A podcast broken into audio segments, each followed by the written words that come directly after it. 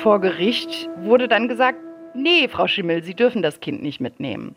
Und da bin ich tatsächlich aus allen Wolken gefallen, weil ich damit einfach überhaupt nicht gerechnet hatte.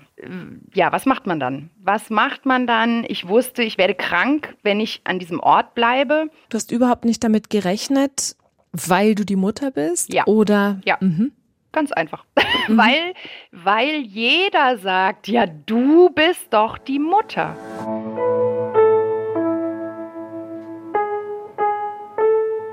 Eltern ohne Filter. Ein Podcast von Bayern 2.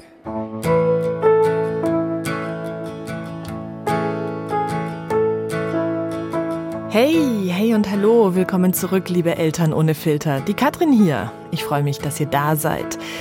Ich hoffe, hinter euch liegt ein toller Sommer mit viel Kinderlachen und viel Elternruhe, mit wenig Mückenstichen und wenig Corona-Sorgen. Auf jeden Fall kann ich euch sagen, was jetzt vor euch liegt. Eine Folge mit Anna. Und Anna ist Anna ohne Filter.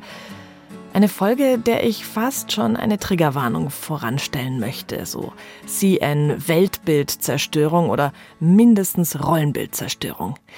Ja, es geht mal wieder ums Mutterbild, mein Lieblingsthema. Es geht um einen großen Schock, um eine schmerzhafte Entscheidung und um einen heftigen Shitstorm.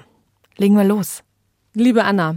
Ja. Ich habe dich im Fernsehen gesehen. Freitag nachts auf dem Sofa, habe mich durchs Fernsehen gezappt und bin beim Nachtcafé hängen geblieben, weil ich dich da gesehen habe und ich fand es sofort äh, total großartig, weil ich immer auf der Suche bin nach Müttern und jetzt ganz unabhängig von meinem Podcast, ähm, nach Müttern, die es anders machen. Mhm. Ob jetzt gewollt oder ungewollt, aber Mütter, die einfach ausbrechen weißt du, aus diesem Mutterbild, aus diesem Muttertierbild, äh, mhm. die es irgendwie wagen, ihr Leben zu leben und ihr Muttersein zu leben. Mhm.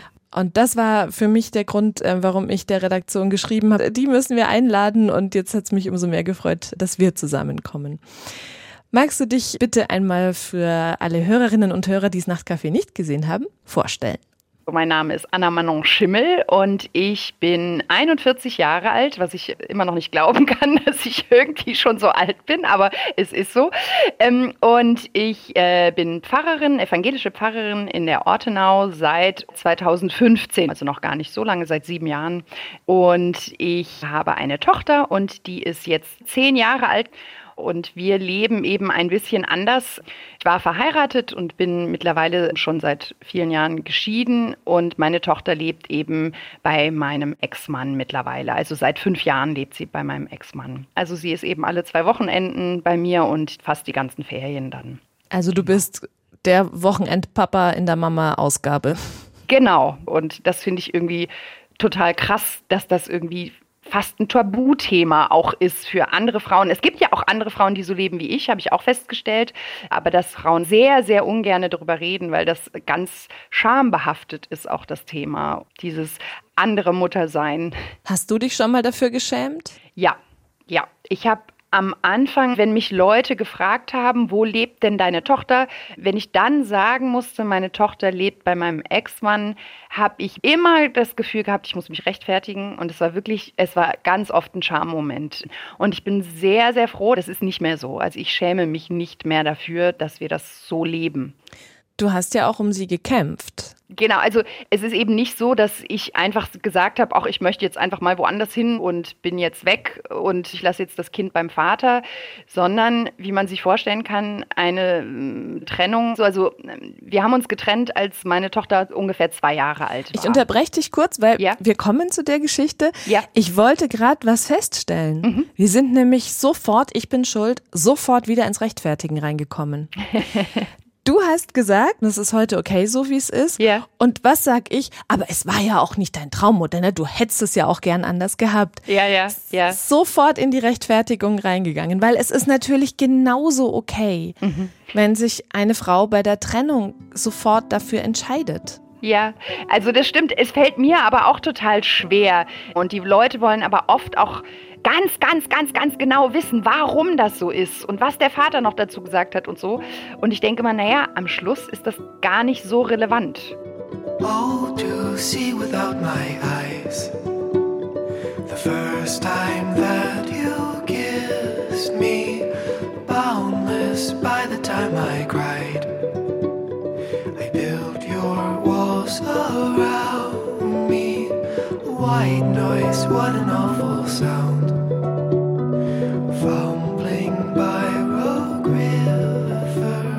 Geschichte beginnt 2011. Da ist Anna 30, Theologiestudentin in Heidelberg, frisch verliebt. Nichts Ernstes, das erzählt sie mir. Und dann ist sie schwanger. Plötzlich, überraschend. Aber in Annas Kopf ist die Sache eigentlich klar. Also mit 30 kann man dann auch mal schwanger werden. Überhaupt kein Drama jetzt. Für mich war immer klar, ich möchte gerne Kinder. Dann war es auch so, dass ich aus einer recht konservativen Familie auch komme. Bin dann aber auch ein Mensch, der sehr ganz oder gar nicht ist. Also wenn ich ein Kind kriege, dann können wir auch heiraten. Ich will doch als Pfarrerin kein uneheliches Kind. Puh. Ganz oder gar nicht Anna heiratet also. Einen Monat bevor ihre Tochter auf die Welt kommt. Ihr wisst, wie es ausging. Das Glück hielt nur kurz. Dann gingen aber die Probleme recht schnell los. Und wenn man dann ein Baby hat, das verändert ja eine Beziehung sowieso schon so extrem. Und es verändert einen selbst und es verändert den Alltag. Und ich war wirklich überglücklich mit diesem Baby, aber der Schlafmangel, die vielen Dinge. Und wenn man dann als Paar nicht funktioniert, noch nie funktioniert hat, auch schon im Vor. Also wir hatten keine Basis im Grunde und dann ist es einfach komplett in die Hose gegangen. Also es ist auch so schnell, so komplett in die Hose gegangen, dass auch einfach äh, da nicht mehr viel äh, dran zu arbeiten war, obwohl wir das auch noch versucht haben. Aber ähm, ja, ich habe mich noch einige Monate wirklich wie so ein Strohhalm daran festgehalten und habe gedacht, ich will ja auch noch, dass sie Geschwister kriegt. Und das hat mich wahnsinnig gestresst, dass ich, wenn ich mich trenne, ja auch darauf eventuell vielleicht verzichten muss, weil ich ja nicht weiß, ob ich jemanden dann kennenlerne und so. Also es waren viele, viele Dinge, die mich auch wirklich gehindert haben, erst zu sagen, wir müssen uns trennen. Ja, und dann, als sie ungefähr zwei Jahre alt war, haben wir uns dann getrennt, genau. Und dann ist mein Ex-Mann ausgezogen erstmal und sie war bei mir und ich war Berufsanfängerin und bin dann umgezogen in die Gemeinde, wo ich dann richtig angefangen habe. Und da bin ich mit ihr zusammen umgezogen. Also wir haben da auch in den ersten Jahren, also so, so eigentlich dann wieder das klassische, dieses Kind ist bei der Mutter gelebt. Da es mir aber beruflich in dieser Gemeinde nicht so sonderlich gut ging, also ich war im Probedienst, anderthalb Jahre ist man da in einer Gemeinde und dann hat man nochmal die Chance zu wechseln. Mhm. Und ich wusste nach einem Jahr ungefähr, ich kann hier nicht bleiben, weil ich habe einfach gedacht, wenn ich hier weitermache, dann gibt es bald einen Burnout und ich bin gerade mal Berufsanfängerin, das kann einfach so nicht gehen. Und ja, da waren einfach zu viele Dinge, die nicht schön waren. Und ich hatte auch immer so den Traum, mal eine Dorfpfarrerin zu werden. Und das war ich da eben nicht. Und ich wollte eigentlich immer das noch ein bisschen anders leben, das Pfarrerin sein. Und hatte da auch ganz bestimmte Vorstellungen und ich habe ja wahnsinnig lang studiert. Ich habe zehn Jahre Theologie studiert, habe mich da ziemlich durchs Studium einfach auch gequält, muss man sagen, weil ich jetzt nicht so die Überfliegerin war und auch viel mit mir selbst zu kämpfen hatte und, und ähm, auch mit Zweifeln und ähm, auch immer wieder mit dem Gedanken, kann ich das überhaupt? Wo hat mich Gott da eigentlich hinge, hingepusht? Und dann ist man fertig und dann möchte man das dann auch so leben, wie, ja, denn man hat, also hätte ich ja zehn Jahre umsonst studiert, wenn ich dann mich in den ersten Jahren unglücklich in meinem Beruf bin. Und ich wusste, dass das auch anders gehen kann. Und dann kommt ein schicksalhaftes Angebot. Anna könnte ihren Traum leben, Dorfpfarrerin sein, in einer kleinen, idyllisch gelegenen Gemeinde in der Ortenau. Das ist ein Landstrich am Rand des Schwarzwalds, so zwischen Karlsruhe und Freiburg. Wunderschön dort. Hügelig, Weinberge. Ich kenne die Gegend, meine Oma kommt daher. Wenn Anna also dieses Angebot annimmt, dann wohnt sie 135 Kilometer von ihrem Ex-Mann entfernt. Das sind eineinhalb Stunden mit dem Auto. Das heißt, in deinem Kopf war, du gehst dahin, du nimmst deine Tochter mit und über die 135 Kilometer Distanz kann deine Tochter ihren Vater regelmäßig besuchen und sehen. Ja, mhm. genau, so habe ich das gedacht. Und da hatte ich natürlich die Rechnung ohne meinen Ex-Mann gemacht, was logisch ist. Er hat auch das Recht zu sagen, halt, stopp, so will ich das nicht. Hm, mich hat das damals einfach auch sehr erstaunt, dass er das so sieht. Und ja, dann geht das natürlich los. Was macht man jetzt? Ich hatte wirklich das Gefühl, ich, ich muss da auch aus diesem ganzen Umfeld dort weg. Und dann ging natürlich der große Streit los und die große Kämpferei. Und das war einfach eine sehr heftige und sehr unschöne Zeit.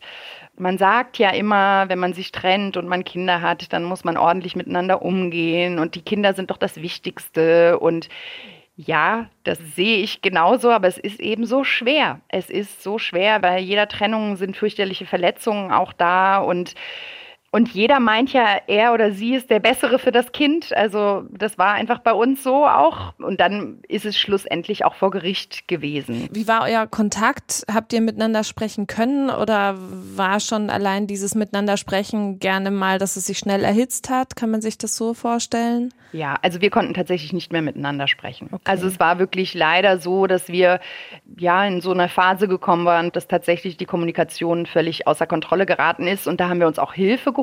Und da muss ich auch sagen, sind wir sehr, sehr gut beraten worden. Also da war ein Mann, der uns so geholfen hat. Ohne den weiß ich gar nicht, wie wir das hingekriegt hätten. Trotz allem, ich muss gerade überlegen, wie es dann vor Gericht kam. Das war das war halt einfach so, dass ich gesagt habe, ich möchte gehen und dann hat er gesagt, nee und dann hat irgendwie sich jeder einen Anwalt geholt und dann ging es vor Gericht. Ne? Also es war, es war dann eben, ja, vor Gericht wurde dann gesagt, nee, Frau Schimmel, Sie dürfen das Kind nicht mitnehmen. Und da bin ich tatsächlich aus allen Wolken gefallen, weil ich damit einfach überhaupt nicht gerechnet hatte. Ja, was macht man dann? Was macht man dann? Ich wusste, ich werde krank, wenn ich an diesem Ort bleibe. Du hast überhaupt nicht damit gerechnet, weil du die Mutter bist? Ja. Oder? Ja, Mhm. ganz einfach. weil, weil jeder sagt, ja, du bist doch die Mutter. Und in meinem ganzen Freundeskreis kannte ich das auch nur so. Und vor Gericht habe ich mich sehr ungerecht behandelt gefühlt, weil mein Beruf der entscheidende Faktor war. Weswegen der Richter gesagt hat, nee, nee, Sie arbeiten so viel, Sie haben doch gar keine Zeit für Ihr Kind. Und also ich habe mich noch nie in meinem ganzen Leben so ungerecht behandelt gefühlt. Heftig. Oh also, ja, krass. Ja, verstehe ich total. und es gibt ja eben auch heute immer noch so viele Menschen, die mir sagen, ja, bei deinem Beruf kannst du doch auch gar nicht für dein Kind da sein. Und das ist einfach Quatsch. Also ja, ich arbeite sehr viel und trotzdem ging das und würde das auch gehen. Und ich kenne andere Pfarrerinnen und Pfarrer, die ihre Kinder haben und wir sind in ganz vielen Dingen ganz flexibel. Klar, da muss man mal das Kind mal hier und da mitnehmen, aber es gibt so viele Lösungen und ja, aber das war tatsächlich einer der wichtigen Gründe, die eben dagegen sprachen. Was für eine Zwickmühle. Der Lebenstraum zum Greifen nah, aber plötzlich zu einem hohen, einem sehr hohen Preis. Im Sommer 2016 muss sich Anna entscheiden. Bleibt sie mit ihrer Tochter in der Nähe des Ex-Manns, aber beruflich unglücklich, oder zieht sie weg von beiden und startet ihren Traumjob? Es wirkt nach außen wie eine Wahl zwischen Job und Kind. Tatsächlich ist es mehr. Für Anna lautet die Frage, meine Tochter oder mein Wohlergehen? Wie würdet ihr da entscheiden? I'm not your woman, I'm not your man. I am something that you'll never understand. I'll never beat you, I'll never lie. And if you're evil, I'll forgive you by and by. Cause you,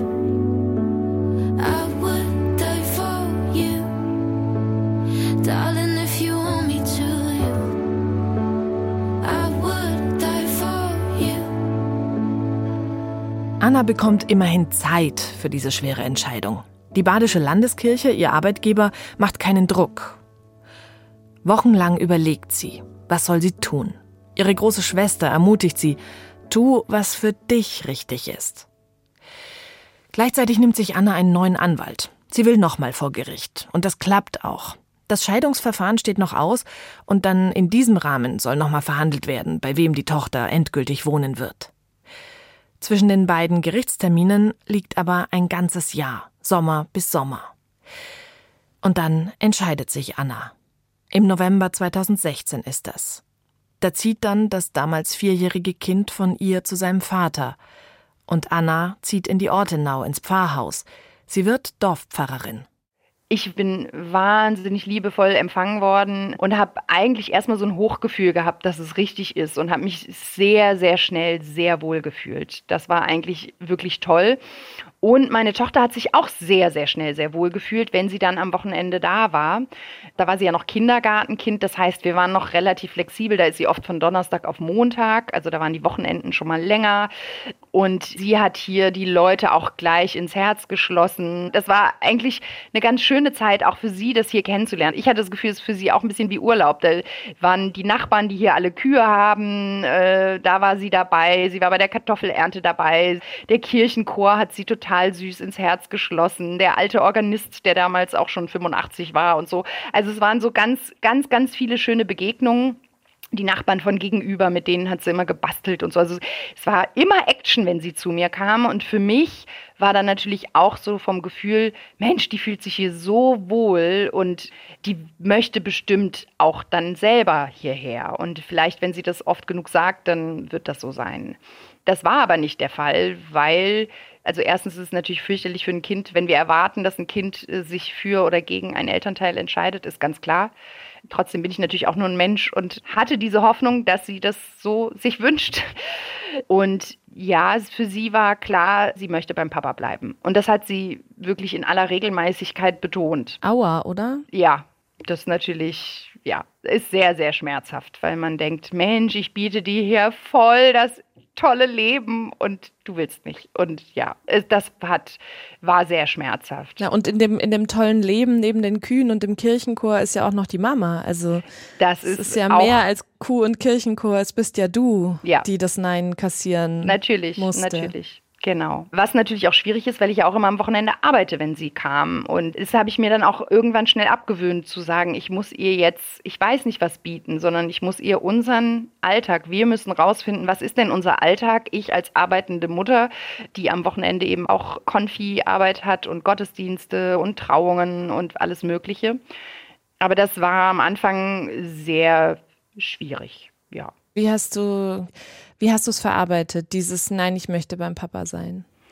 Ich habe fürchterlich viel geweint. Also das ist, glaube ich, was. Ähm, äh, ich bin sicher auch ein Mensch, der nah am Wasser gebaut ist, aber ich bin, ich habe, also pff, ich, manchmal denke ich mir, dass man überhaupt so viele Tränen haben kann. Ähm, Das war schon extrem und ganz extrem waren tatsächlich die Autorückfahrten, wenn ich sie dann zurückgebracht habe. Also mein Ex-Mann hat immer eine Fahrt gemacht, also er hat sie immer mit dem Zug gebracht und ich habe sie zurückgebracht. Und das machen wir auch heute immer noch so, wofür ich sehr dankbar bin.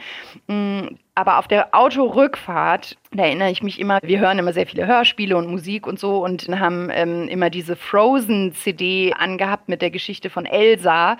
Und die haben wir eigentlich, ach Gott, rauf und runter gehört. Ich konnte sie eigentlich schon gar nicht mehr hören. Aber wenn ich dann auf der Rückfahrt war und diese CD noch drin war im Auto und man irgendwie Let It Go und dann habe ich das meistens auf volle Lautstärke und dann, uah, Let it go, let it go.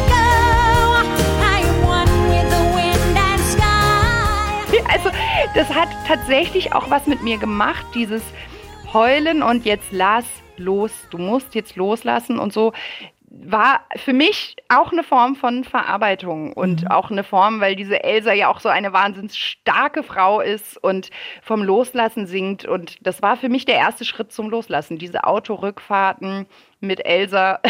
Ja, und ja auch, da sind ja noch, noch mehr Parallelen, ne? Wo Elsa ja auch noch die geliebte Schwester Anna Ja, nicht sehen darf oder soll. Die beiden Schwestern werden voneinander getrennt. Ja. Es hat einfach Parallelen und es hat mir dann in dem Fall, und es war auch heilsam. Es war zumindest so ein erster Schritt fürs, fürs Heilen. Und später, ich habe mir dann, ich glaube ein halbes Jahr später oder so, hatte ich auch schon einen Hund und bin sehr, sehr viel draußen gewesen. Und da, ich bin dann auch mal so weit gelaufen, dass ich auch ja niemanden treffe, damit irgendwie auch einfach so das Sprechen und das Wütendsein und ja, die Fragen, warum muss das eigentlich sein? Und ich bin ja gerne Pfarrerin und aber Gott, das muss ja jetzt einfach nicht sein. Das ist also viel auch auf vielen Spaziergängen.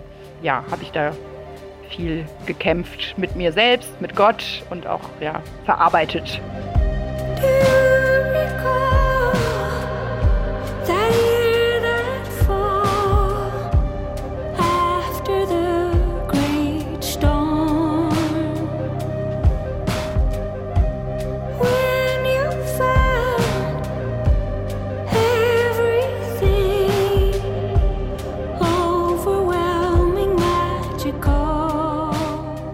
Winter und Frühjahr 2017 ist das.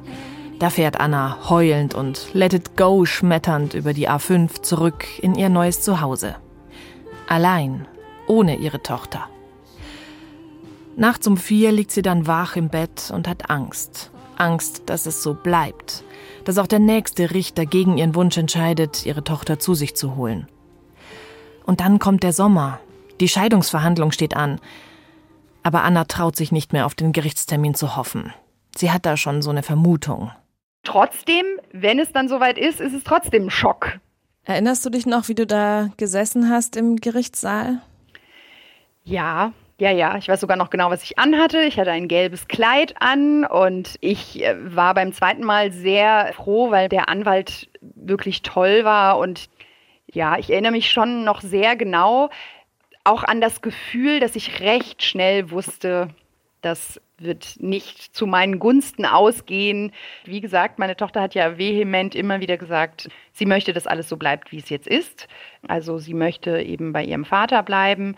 Und sie ist tatsächlich, da ist sie schon gerade fünf, sie war einen Monat lang fünf und ist auch vom Richter befragt worden. Und also der zweite Richter war nochmal ganz anders. Also da muss ich sagen, der hat das sehr, sehr gut gemacht. Und ich war zwar nicht dabei, aber ich hatte das Gefühl, meiner Tochter ging es nicht schlecht in dieser Befragung, auch wie sie danach mit uns gesprochen hat. Und ich hatte das Gefühl, sie darf einfach ein bisschen erzählen. Und der Richter hat dann gesagt, er kann nicht das Kind fragen und das Kind damit ernst nehmen und dann gegen das entscheiden, was das Kind sagt. Also es war einfach deutlich, es gibt hier eben so eine 50-50-Situation.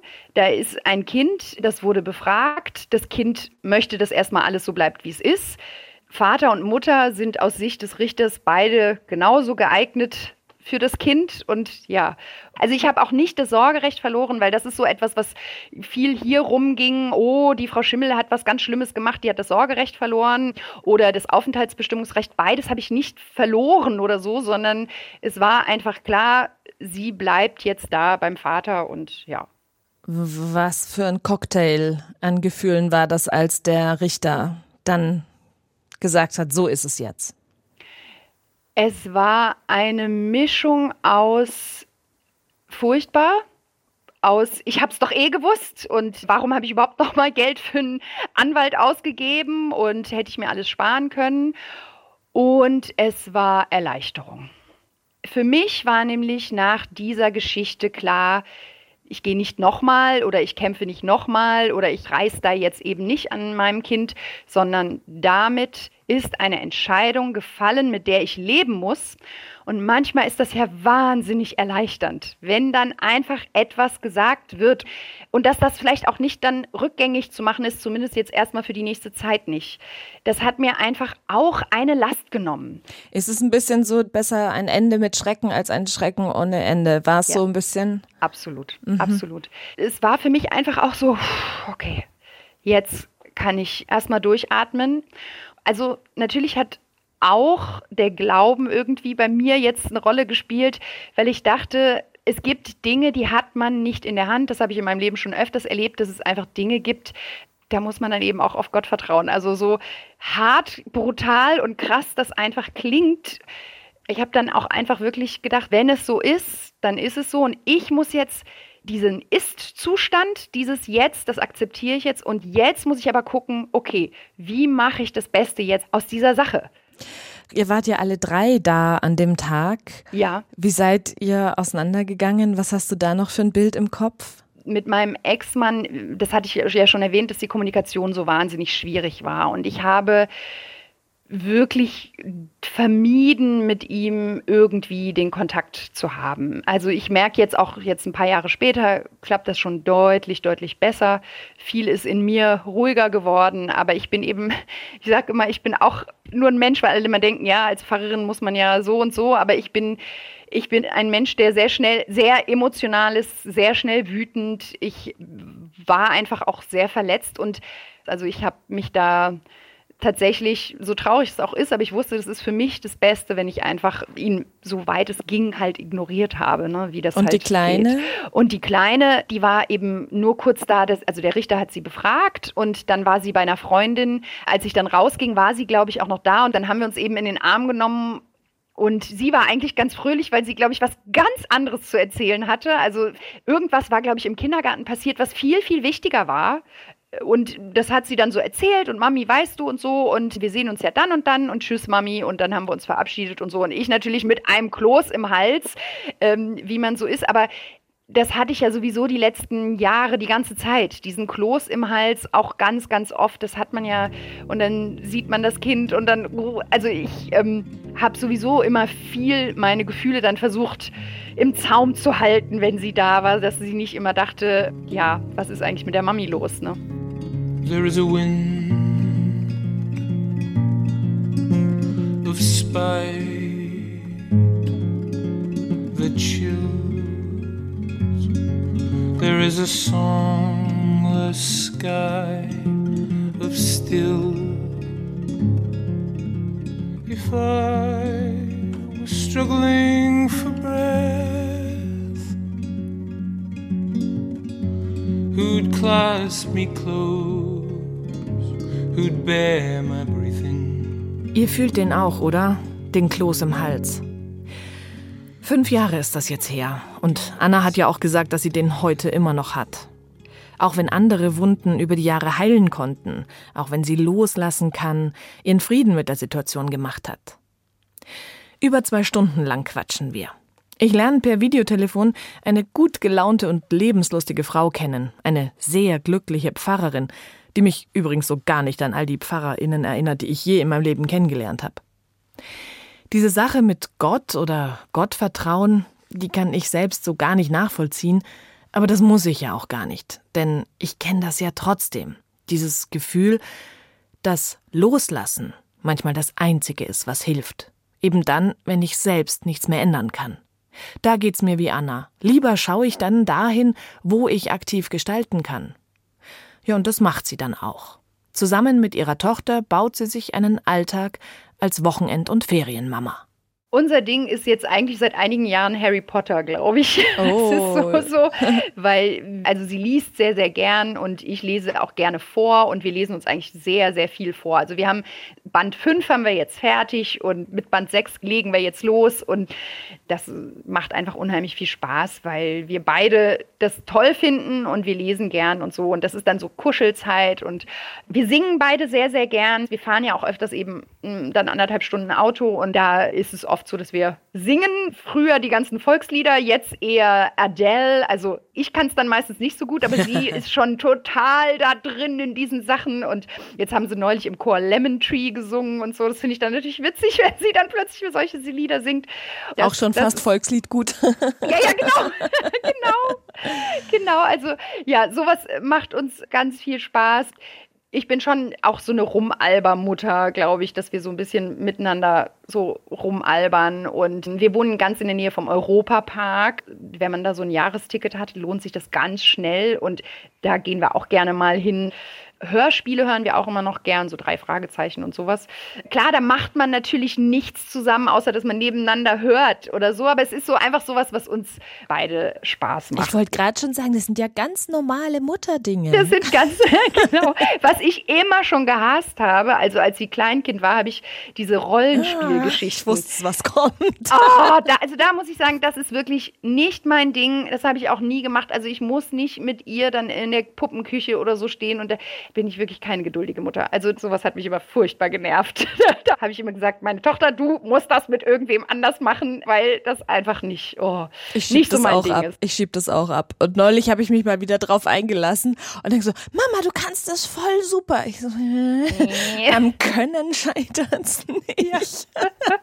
oh Gott, ich weiß, was Ja. du meinst. Komm, du bist jetzt halt mein Pferd Oh, und dann, genau. Ja, ja, genau, genau. Nee, das ist, das ist nicht. Was wir auch gerne machen, ist so im Wohnzimmer tanzen oder so. Also laut Musik und auf irgendwelche Musik wild rumtanzen und so. Das ist, also, ja, wir springen immer gern viel durch die Gegend und so.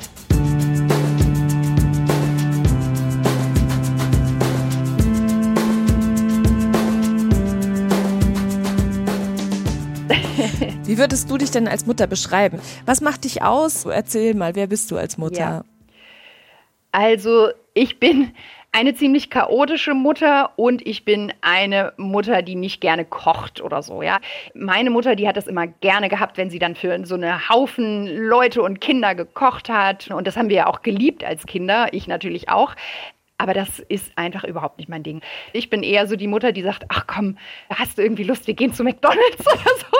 Also ist, da bin ich sicher kein Vorbild in Ernährungsgeschichten und sowas. Also was mir sehr, sehr wichtig ist, dass wir Zeit finden, dass mir meine Tochter Dinge erzählt. Und ich habe auch Glück, weil sie das gerne macht. Und ich denke immer, hoffentlich geht das noch eine Zeit. Hoffentlich hat sie noch eine Zeit lang Lust, sich mir anzuvertrauen und ihr Werte beibringen. Also natürlich habe ich auch als Christin bestimmte Werte, dass man oh, gut mit anderen Menschen umgeht. Und wir haben natürlich weniger diesen Alltag. Ja, ich mache ihr morgens nur also Montagmorgens bringe ich sie tatsächlich in die Schule. Da fahren wir eine relativ lange Strecke Auto, sehr, sehr früh. Und das ist eben, alle zwei Wochen mache ich ihr ein Pausenbrot. Aber mhm. sonst halt nicht. Also diesen Alltag, diese Kontinuität einer Mutter, die jeden Tag das Pausenbrot schmiert, solche Dinge, die habe ich halt nicht. Man es denkt, können auch die Papas Pausenbrote schmieren. Na klar. Ja. Aber es, wir sind wieder beim Mutterbild. Wir ja, sind, ja, ja, ja, ja das Mutterbild bei uns war das auch natürlich so. Mhm. Meine Mutter hat mal ausgerechnet, wie viel Pausenbrote sie für fünf Kinder geschmiert hat. Ich weiß es leider die Zahl nicht mehr, aber oh, äh, da kommen ein paar tausend Kinder, zusammen. 13 Jahre Schule. Äh, wow. Ja, ja. Total krass. Aber ja, genau, natürlich können das Väter genauso und Gott sei Dank machen es ja auch immer mehr und Gott sei Dank hat sich da ja auch echt was verändert. Ähm, also ja, ich habe nicht das klassische frühere Mutterbild, das bin einfach nicht ich. Ich bin mir auch sicher, das wäre ich nicht, wenn ich noch mit meinem Partner zusammen wäre. Es scheint dir ja auch ein Anliegen zu sein, dadurch, dass du mit deiner Geschichte in die Öffentlichkeit gehst, ähm, dieses Mutterbild das so verbreitet ist, ne? Die, die jeden mhm. Tag das Pausen, es ist, es kommt ja nicht von ungefähr, dass du, dass du das so sagst. Ich verurteile hier niemanden, der ein klassisches Rollenmodell für sich wählt. Bitte, macht das. Wenn es euer Lebensmodell ist, macht das. Ja. Aber ich habe mehr und mehr das Gefühl, dass es nicht das Wunschlebensmodell von vielen ist, sondern ja. dass es eben eher ein, ja, so machen es alle, na dann muss ich also gerade wir Frauen, ja, die ja. wir ja auch von klein auf irgendwie so geprägt werden, Bildern entsprechen zu müssen, hübsch sein, leise sein, nicht auffallen, äh, hilfsbereit sein, ja, diese ganzen ja. Tugenden, die man Mädchen zuschreibt und dazu gehört eben auch die Mutter sein, die jeden Tag das Pausenbrot schmiert und alles, aber auch wirklich alles im Griff hat. Ja, ja. Absolut, absolut. Und deswegen habe ich ja damit auch so ein Fass aufgemacht, was mir ja gar nicht so bewusst war. Also, dass man damit so ein Fass aufmacht, weil man die Leute triggert damit, dass man als Mutter das anders lebt. Und, und dabei ist ja auch völlig egal, wieso ich das anders lebe. Ob es am Schluss so ist, dass es halt so gekommen ist, freiwillig oder unfreiwillig. Ich lebe das jetzt so und es ist in Ordnung und das macht mich nicht zu einer schlechten Mutter. Dass das so in uns drin ist, dass die Mutter täglich da ist, täglich diese bestimmten Dinge tut, die sie tut und mittags das Essen und so. Es ist eben doch noch so krass. Ja.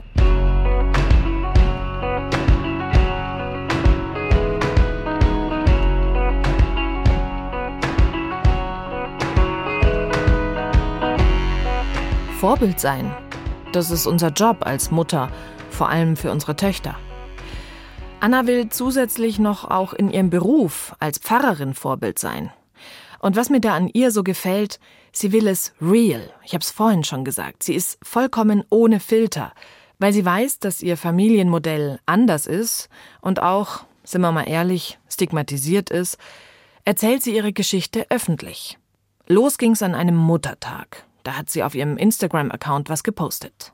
Muttertag ist ja schon auch immer der Tag, wo, glaube ich, viele ja, mit gemischten Gefühlen irgendwie dieser Tag begangen wird. Und da habe ich einfach so ein bisschen über das Muttersein und wie ich das erlebe.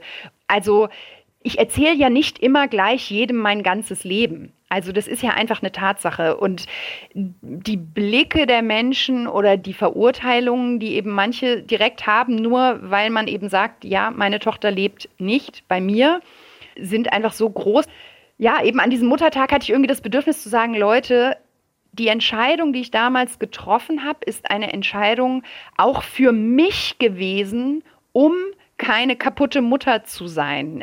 Auch dieses Kämpfen, bis man kaputt geht, dieses Aufopfern, bis man kaputt geht, weil ich das einfach auch in meinem weiteren Freundeskreis teilweise erlebe, wie manche Mütter gar nicht mehr gucken, wer bin ich eigentlich noch und wo sind meine Bedürfnisse? Und ich bin der festen Überzeugung, dass wenn es uns nicht gut geht, dann kann man eben auch nicht gut für sein Kind sein. Und mit diesem Post hat es irgendwie angefangen. Und da haben schon relativ viele drauf reagiert.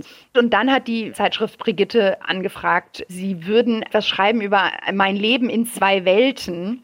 Im ersten Augenblick dachte ich, Moment, mein Leben in zwei Welten, eigentlich ist das doch gar nicht so, weil dieses Muttersein, das hört nicht auf, auch wenn meine Tochter nicht bei mir ist bin ich Mutter. In dem Brigitte-Artikel kam das dann, glaube ich, ganz gut raus, so wie ich das auch dann haben wollte. Wie waren denn die Reaktionen auf den Artikel? Es gab so ein paar Freundinnen von einer Freundin, die dann so ein bisschen angefragt haben, ja, aber das kann ja nicht sein, dass jemand irgendwie seinen Beruf vor das Kind stellt. Das ist immer so das Missverständnis, was eben aus meiner Geschichte so ein bisschen herausgehört mhm. wird von Leuten, die, glaube ich, auch manchmal gar nicht so ein bisschen weiterdenken. Dass so eine Geschichte ja nie nur einen Aspekt hat, sondern dass es ja immer ganz, ganz viele Dinge sind. Und mhm. ja, mein Beruf ist mir sehr, sehr, sehr wichtig, aber mein Kind ist mir auch sehr, sehr, sehr wichtig. Ja, da kamen so ein bisschen Rückfragen, aber das ging eigentlich noch. Nur dann kam von der Badischen Zeitung irgendwie so eine Anfrage, das war so ein kleiner Artikel, und daraufhin fingen die ersten Shitstorm auf, auf Facebook an. So, das war so das erste Mal, dass ich erlebt habe, wow, die Überschrift lautete auch keine kaputte Mutter oder ich will keine kaputte Mutter sein. Und dann kam natürlich drunter, warum kriegt man Kinder, wenn man Angst davor hat, kaputt zu gehen? Und eben Rabenmutter. Und also zu der Pfarrerin, da würde ich ja nicht gehen. So nach dem Motto, die tauft hier Kinder und predigt Wasser und säuft Wein oder was auch immer. Also mhm. diesen Spruch mhm. und solche Sachen. Da habe ich das jetzt quasi das erste Mal erlebt. Was hat es mit dir gemacht? Mhm ja, das macht schon was mit einem, ne? weil man Voll. dann gleich wieder, man kommt gleich wieder in dieses Rechtfertigungsding. Was ist die größte Angst einer Mutter, dass sie keine gute Mutter ist? Wir haben das so, ich, ich möchte ja eine gute Mutter sein. Und wenn mir jemand sagt, ich bin keine gute Mutter, dann kann ich ja nicht anders als darüber nachdenken, ob diese andere Person vielleicht recht hat damit. Aber der richtige, richtige Shitstorm, der kam erst nach meinem Auftritt im Nachtcafé, mhm. dann jetzt im Januar. Mhm. Da wurde eben auf dieser Nachtcafé-Facebook-Seite wurde ein Ausschnitt aus meinem Auftritt gepostet und da sind, glaube ich, wirklich 1800 Kommentare und ich würde sagen, mindestens die Hälfte negativ. Ja, lustig, ne? Weil, also ich habe dich ja auch gesehen, eben privat, und ich komme nicht auf die Idee, da aktiv zu posten, hey, toll, äh, dass du dich für dich und für ein heiles Leben als Frau entschieden hast oder was ja. auch immer ich geschrieben hätte, ja. Ja. Das ist ja immer das Problem bei den Shitstorms, ne? Dass die, ja, die es ganz schlimm finden, warum auch immer, was auch immer sie da triggert, dass die das dann raushauen. Ja. Und die wie ich, die, gut, ich habe dich immerhin zum Podcast eingeladen, aber ähm, ja. ja. das ist natürlich ein Problem. Okay, da, die haben da vom Leder gezogen. Du hast gesagt, nach dem ersten Shitstorm Badische Zeitung bist du doch noch mal ins Grübeln gekommen oder so habe ich dich verstanden. Ne? Haben die vielleicht mhm. doch irgendwo recht? Mhm. Was waren so die Punkte, die genagt haben? Also tatsächlich schon auch dieses ist der Beruf wichtiger oder müsste ich den Leuten mehr zeigen, dass mein Beruf nicht wichtiger ist als mein Kind? Mhm. Das kam schon ähm, immer mal wieder. Aber sobald ich länger darüber nachdenke, weiß ich, für mich persönlich ist das völlig die falsche Frage, weil ich nicht aus meinem Beruf heraus entschieden habe, dass ich jetzt einfach weggehe, sondern ich wusste, wenn ich erfüllt bin in meinem Beruf, dann geht es mir gut und dann bin ich auch eine gute Mutter. Und ich weiß auch, dass sie hätte bei mir sein können und ich wäre genauso gut eine gute Mutter. Also ich glaube, man muss sich dann selber auch einfach wieder ja, hinterfragen und sagen, nein, Anna, Moment. Warum hast du am Schluss die Entscheidung getroffen, dass du nicht mehr kämpfst, damit es deinem Kind gut geht und damit nicht dein Kind komplett zwischen zwei Elternteilen zerrissen ist? Und irgendeiner muss manchmal nachgeben.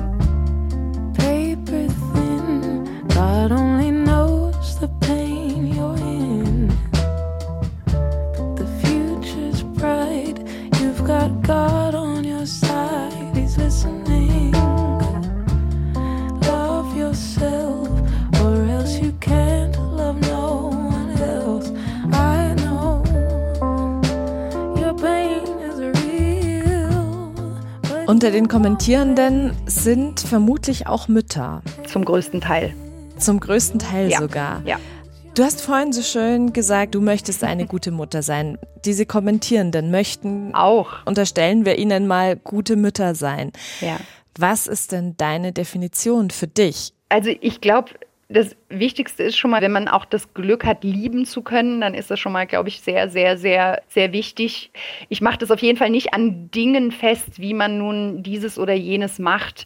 Ich weiß ja, wie es ist, die Gefühle, die man hat, wenn man plötzlich ein Kind hat und was das für unfassbare Gefühle sind, die, glaube ich, alle Eltern haben, die Väter ganz sicher auch so auf ihre Weise. Das Problem an der guten Mutter ist dieses Überbild, diese Übermutter, die alles können muss und alles machen muss. Und dieser Druck, das erinnere ich noch, als ich im Schwangerschaftskurs war und irgendwie alle Mütter schon so krass viele Bücher gelesen hatten. Und ich dachte so, krass, die lesen Bücher, um Mutter zu werden. Oh Gott, ich wäre nie auf die Idee gekommen. Und ich lese eigentlich sehr, sehr viel. Und dann dachte ich so, okay, vielleicht sollte ich mir auch sowas anschaffen. Aber ich dachte so, das ist doch in uns drin, dass wir Eltern werden. Und ehrlich gesagt habe ich nie so diesen Druck verspürt. Der kam erst mit dieser Trennung und mit dieser Geschichte. Plötzlich gucken alle auf dich und plötzlich bist du keine gute Mutter mehr, wenn du sagst, ich achte jetzt auf mich. Und da fing erst dieses krasse an, was ist denn eigentlich eine gute Mutter? Ich glaube eben, jede Mutter muss für sich selber rausfinden, was kann ich geben, ohne kaputt zu gehen. Ich finde, für mich ist gute Mutter sein auch ein, ein Vorbild sein. Und da gehört eben auch das für mich dazu, was du getan hast. Das ist auch was, was ich lernen musste im ersten Babyjahr bei meiner Großen, wo ich nämlich auch irgendwie in so ein Aufopfern reingeraten bin. Und dann ging es mir nämlich plötzlich nicht mehr gut. Und dann habe ich auch den Satz von außen hören müssen, dass ich auf mich achten soll, weil nur wenn es mir gut geht, geht es auch dem Kind gut. Ähm, ich bin ganz froh, dass mir das jemand ganz früh gesagt hat und dass ich eben nicht in diese Aufopferungsmühle reingeraten bin, weil Ja. bei mir würde das dazu führen, dass ich dann zwar mich opfere, opfere, opfere, opfere, bis zu dem Punkt, wo es knallt und dann werde ich ungerecht. Und meinem Kind gegenüber möchte ich nicht ungerecht werden, weißt du? Absolut, absolut. Also diese Geschichte mit dem Vorbild sein, das hatte ich mit, ich möchte Vorbild für meine Tochter sein, wenn sie mal später Entscheidungen trifft, die tatsächlich die halbe Welt nicht verstehen kann, dass sie trotzdem für sich selber einsteht und sagt, ich bin mutig genug, das jetzt zu machen. Ich glaube tatsächlich, dass viele Frauen das in Deutschland ich bin in Frankreich aufgewachsen, deswegen habe ich so ein bisschen den Vergleich mit den französischen Frauen. Und ich habe manchmal das Gefühl, die achten viel schneller nach der Geburt auch wieder darauf, dass, dass sie sich auch mal wieder mit Freundinnen treffen ohne Kinder. Ich habe das fast schon als extrem früh bei denen empfunden. Ja, also mit drei Monaten kommt das Kind in die Krippe und so. Das ist dann wieder so, wo ich denke, oh krass, das ist schon auch eine andere. Also sie sind ja immer so Extreme und äh, da gibt es auch kein richtig oder falsch. Aber in Deutschland habe ich eben oft das Gefühl, bist du noch Frau, bist du noch du? Ja, dieses ha, Schauen, dass es einem selber wirklich gut geht, das kann ich sehr gut nachvollziehen. Dieses ja keine kaputte Mutter sein. Das, weil kaputte Mutter, kaputtes Kind, ne? Was ist das denn für euch? Eine gute Mutter? Oder denkt ihr da gar nicht drüber nach? Für mich ist das voll das Lebensthema. Neulich habe ich mich ernsthaft bei dem Gedanken erwischt, googeln zu wollen. Was ist Mutterliebe? Oh. Wenn ihr Lust habt, euch mit uns über solche oder auch ganz banale, pragmatische Elternfragen auszutauschen, dann schaut mal bei Insta vorbei. Wir sind auch dort die Eltern ohne Filter. Ach, und wo wir es gerade schon davon haben, lasst uns doch gern auch ein Podcast-Abo da auf Spotify oder in der ARD-Audiothek, wo ihr uns halt so hört. Some say love is a burning thing that it makes fire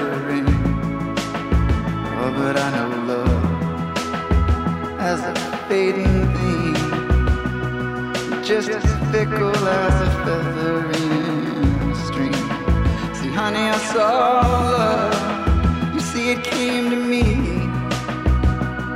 It put its face up to my face so I could see.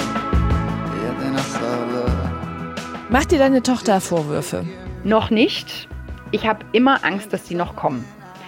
Sie macht mir keine Vorwürfe. Sie hat mal vor einem Jahr gesagt, dass sie das doof findet, dass sie so viel fahren muss hin und her.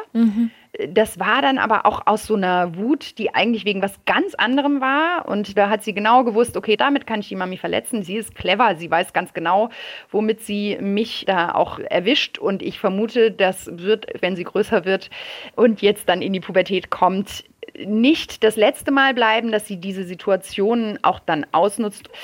Aber also noch kamen keine Vorwürfe. Was wünschst du dir für sie? Also auch jetzt mit eurer und ihrer Geschichte. Mhm. Also es ist ja so, ich hatte mir ja immer Familie gewünscht und mehrere Kinder. Ich bin aufgewachsen mit vier Geschwistern. Man wünscht sich dann auch mhm. viele Kinder. Oder ich habe mir das gewünscht, weil ich das erlebt habe als was Wunderschönes, Segensreiches, einfach das Beste, was es gibt. Und habe auch immer gedacht, wenn ich ein Kind kriege, kriege ich auch zwei oder drei, wenn das geht. Und ich möchte das so. Und als ich dann gemerkt habe, okay, Trennung und dieser Traum wird so nicht in Erfüllung gehen und als ich auch gemerkt habe, also manchmal passiert es ja, dass man dann noch jemanden findet und mit dem Kinder kriegt oder so, aber irgendwann wusste ich, okay, das ist, das ist alles nicht war das schon mal eine Sache, die ich ganz arg aufgeben musste, weil ich mir für sie so wahnsinnig Geschwister gewünscht hatte. Mhm. Und das war so groß, dieser Wunsch, dass sie, dass sie Geschwister hat, weil ich das als so schön erlebe, eine Vertrauensperson zu haben, die eben keine Freundin ist, sondern eben Geschwister und also ich habe natürlich Angst, dass sie später, wenn sie selbst Beziehungen führt, dass sie vielleicht kein Vertrauen in Partner hat oder überhaupt in Beziehungen. Und mein größter Wunsch ist natürlich, dass das möglichst wenig Auswirkungen hat auf sie und dass sie im Gegenteil sieht, da kommt wieder das Vorbild sein, dass das Leben auch etwas ist, was so vielfältig ist und dass so viele Möglichkeiten in dieser Welt sind und sie die Möglichkeit haben wird, Dinge zu entscheiden und nicht reingepresst ist in ein Modell und ein Muttersein mhm. oder mhm. wie auch immer. Und vielleicht will sie später gar keine Kinder haben oder vielleicht will sie, ich weiß nicht was. Ja, und dass sie auch dadurch, dass ihre Mutter es anders lebt als viele Mütter, die sie kennt, dass sie dann auch mutig ist zu sagen, ach, und ich lebe jetzt mein Leben so. Das wünsche ich ihr mhm. mit der Sorge im Hintergrund, oh je, hoffentlich wird es nicht ganz anders. Und mhm. sie, sie hat durch diese ganze Trennung eben auch Schäden, die sie dann eben für später prägen. Klar, ja. das ist natürlich ihre Lebenserfahrung. Ich kann das nachvollziehen. Ich selber bin mit einem Elternpaar groß geworden, das kein gutes Paar war. Mhm. Und habe, als ich angefangen habe, Beziehungen zu führen, gemerkt, oh krass, ich weiß gar nicht, wie Beziehung geht. Mhm. Weil das, was meine Eltern hatten, keine war. Die haben sich dann getrennt, als wir erwachsen waren, weil sie halt zusammengeblieben sind, äh, wegen bis wir wegen der mhm. Kinder, genau. Was ich seitdem echt in Frage stelle. Ja. Also ich verstehe, warum Paare das entscheiden, mhm. auch seit ich selber Mutter bin. Mhm. Weil ich genau vor dem, was du gerade schilderst, hätte ich Angst, ja, dass ich meinen Töchtern mhm. Das zumute. Ja. Und gleichzeitig weiß ich, es ist auch eine Zumutung, mit einer Nichtbeziehung oder schlecht funktionierenden Beziehung oder einer toxischen Beziehung, wie auch immer man es bezeichnen mag, aufzuwachsen. Weil auch dann hast du kein gutes Vorbild. Ja, genau das ist es. Und natürlich, man möchte halt das Beste und ich verstehe, dass Menschen zusammenbleiben und sagen, erst wenn die Kinder groß sind, verstehe ich. Ich für meinen Teil hätte das niemals gekonnt. Aber das muss dann natürlich auch jeder ja, selber entscheiden. Ja. Looking back at it, there was never time to act like that.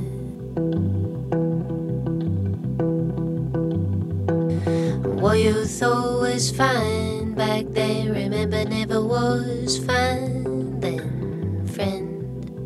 Als ich da im Januar Anna im Fernsehen im Nachtcafé gesehen habe, da war ein großer Teil von mir happy. Oh, endlich eine andere Muttergeschichte.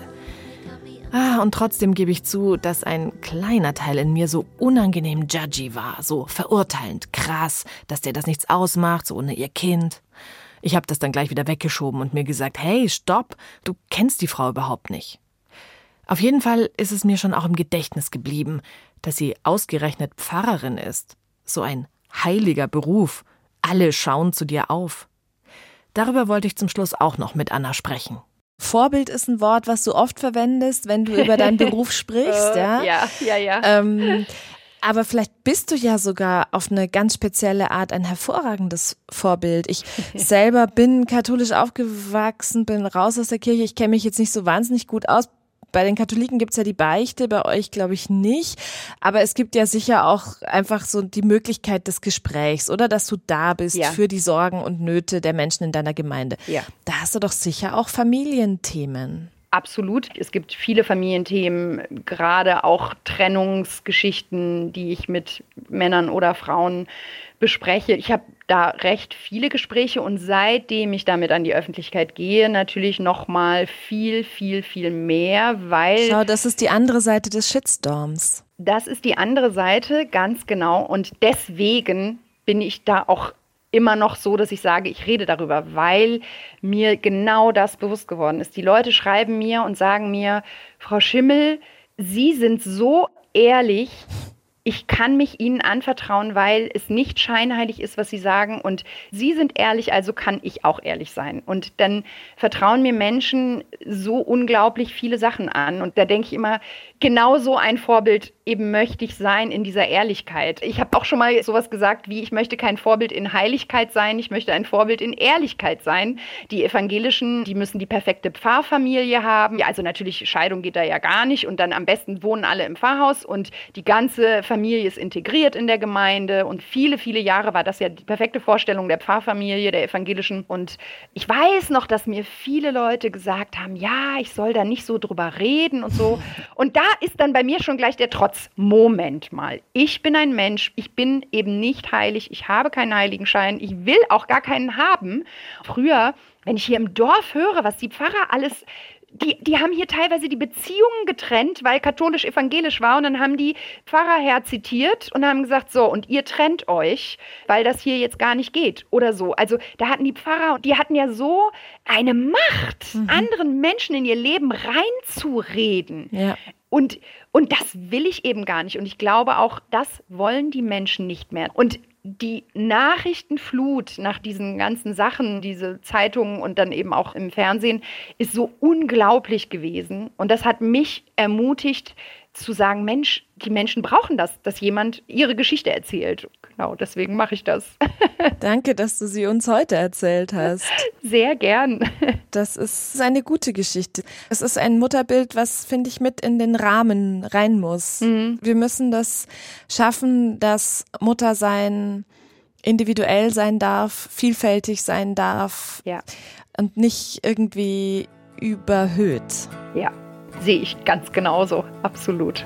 I stop and wonder how this happened after all. And it's been coming. Vielen Dank, liebe Anna. Sehr, sehr gerne. Vielen Dank für das Interesse und überhaupt, was ihr macht und so. Ja, letztlich ist ja ohne Filter ist ja ehrlich. Das Ja, ist ja, eben, eben. Deswegen der Name ist schon super. Let's Eltern ohne Filter ist ein Podcast von Bayern 2. An dieser Folge mitgearbeitet haben Isabel Hartmann Recherche, Ulrike Hagen Redaktion und Michael Heumann Technik. Danke an euch. Die Sommerpause ist rum. Ab sofort gibt's also wieder jeden Freitag eine neue Folge Eltern ohne Filter. Nächste Woche mit Russland. Bei Instagram, da diskutieren wir diese Woche über Trennungen und was das mit allen Familienmitgliedern macht. Lasst gern eure Meinung dazu da. Eure Gedanken zu dieser Folge könnt ihr mir auch mailen oder per Nachricht aufs Handy schicken. Wie? Das steht in den Show Notes. Ich bin die Katrin und ich freue mich, dass ihr zugehört habt. Und ganz zum Schluss habe ich jetzt noch einen Tipp für euch. Denn gerade ist ein brandneuer Podcast von den Kolleginnen vom RBB an den Start gegangen. Die Alltagsfeministinnen, der Podcast für mehr Gleichberechtigung. Da geht's dann zum Beispiel, tja, klassisches Thema, um die faire Verteilung von Care-Arbeit oder wie man sich gegen sexistische Sprüche abgrenzt oder warum es immer, immer wieder passiert, dass aus einer eigentlich vorher gleichberechtigten Partnerschaft plötzlich eine traditionelle, also ungleiche Elternschaft wird. Hört mal rein. Macht's gut. Herzlich willkommen zu unserem neuen Podcast Die Alltagsfeministinnen. Wir wollen mit euch üben. In jeder Woche hören wir in einen echten Fall aus meiner Praxis rein. Ich will eigentlich alles. Ich will einen Job haben, ich will eine Familie haben, ich will mein soziales Leben haben. Es gibt in jeder Folge ganz praxisnah Tipps, Tricks und Trainingseinheiten für euren feministischen Alltag. Die Alltagsfeministinnen, der Podcast für mehr Gleichberechtigung. Jeden Dienstag eine neue Folge.